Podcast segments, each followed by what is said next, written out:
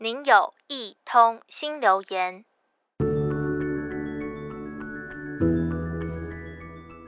生活当中，我常常会分析 CP 值，做了这件事情有没有用，或者是呃，好犹豫哦，做了会不会很麻烦呢？在手机看到了一则新闻，叙述着捐骨髓成功的案例。新闻内的当事人叫做蔡旺良，他是一位牙科医师。他早在二十年前就参加了捐周边血的建党，甚至从念书的时候就致力于推广骨髓捐赠的观念。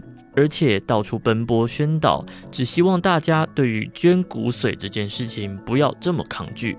在传统的观念当中，长辈会误解捐骨髓可能会动到脊椎龙骨，担心救人反倒害了自己受伤，得不偿失。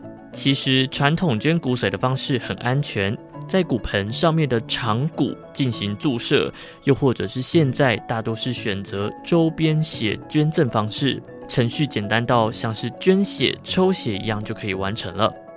其实标语当中就明白地描述着救人一命，无损己身。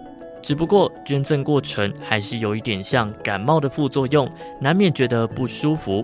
对此，蔡医师说自己身为医疗人员，知道每个医疗行为都有风险。如果能让一个人重获新生，而且只要百分之一的风险。当然，就是做就对了。蔡医师是一位最适合解除迷思的人。这二十几年来，他配对到了两次，只是没有成功，觉得很可惜。因为配对成功的几率大约是十万分之一。只不过每次捐赠的过程都会因为注射激素有一点不舒服。蔡医师虽然经历了两次这样的过程，但是第三次配对到的时候，还是以救人优先，自己有一点副作用没有关系，对的事情做就对了，最后顺利移植成功，算是圆了一个大梦。这也让我想到了另一则故事。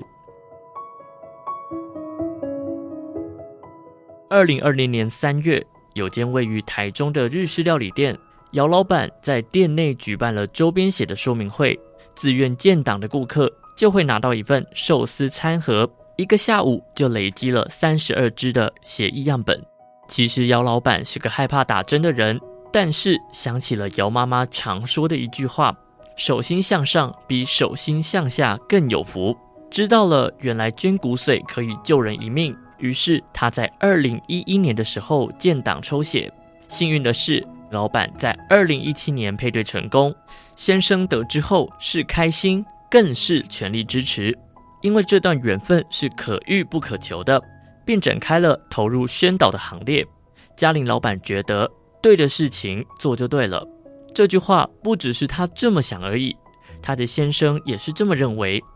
他先生在成长的过程当中曾接受过帮忙，所以也有回馈社会的想法。夫妻俩才会不犹豫的决定一起在店内做建档活动。其实，无论蔡医师或是姚老板夫妻档，他们都一致认为做对的事情就会很开心。抽血建档这件事情对身体影响不大，却有机会可以牵起缘分，救人一命，让某一个人以及他的家庭拥有第二人生。原来捐骨髓的 CP 值比我想象的高太多了。茫茫人海之中，注定能救他的，也许就是你。你愿意牵起这份随缘吗？